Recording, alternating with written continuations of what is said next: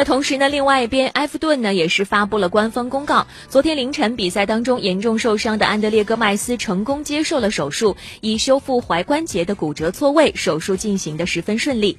埃弗顿官方表示，安德烈·戈麦斯将接下来花费一段时间留在医院康复，随后返回球队的训练基地，在俱乐部医务人员的指导下开始康复的过程。大家认为他可以恢复百分之百的健康。根据天。